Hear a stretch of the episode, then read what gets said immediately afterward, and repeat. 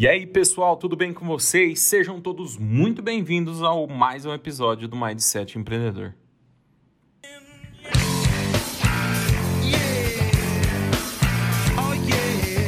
Bom, e no podcast número 8, a gente vai falar mais um pouquinho sobre gestão de pessoas, tá bom?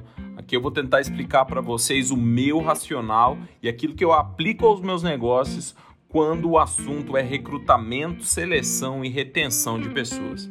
Bom, gestão de pessoas, assim como as próprias pessoas, é extremamente dinâmico.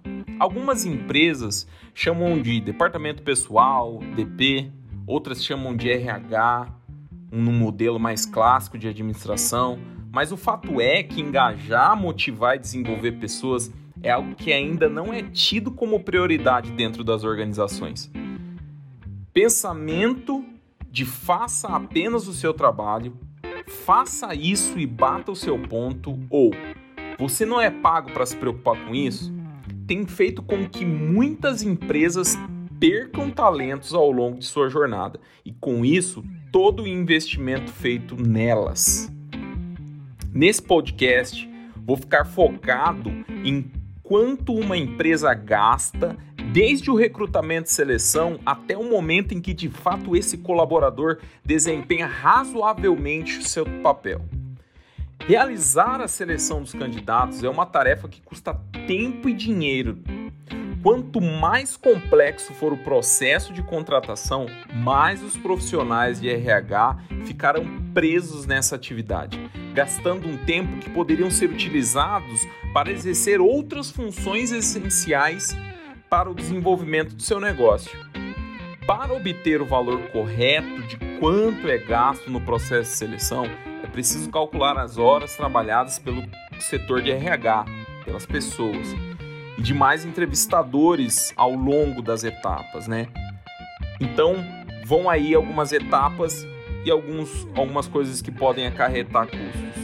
A divulgação das vagas nos canais de comunicação, a organização e análise dos currículos, o agendamento de entrevista com os candidatos pré-selecionados, a aplicação de testes para cada um dos profissionais, a correção desses testes, a elaboração de relatórios e a avaliação de resultado. Para você ter uma ideia, as vagas com remuneração média de dois mil reais, esse processo todo precisa de até 52 horas e custa um investimento médio de R$ 2.404. Isso tudo para uma empresa que está razoavelmente preocupada com a qualidade desse colaborador. Agora vamos falar um pouco do quanto custa contratar bem uma pessoa. Financeiramente falando, o custo por perda de talentos é preocupante. Segundo o um estudo feito pela Center of American Progress, CAP, lá nos Estados Unidos, os prejuízos variam de acordo com a posição dos profissionais, aumentando conforme o nível hierárquico do colaborador.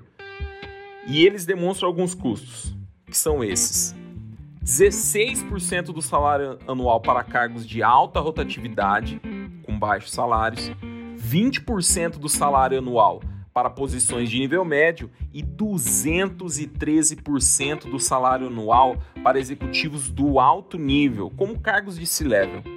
Outras pesquisas apontam que o custo por perder talentos é de 6 a 9 meses o salário anual do funcionário, em, média.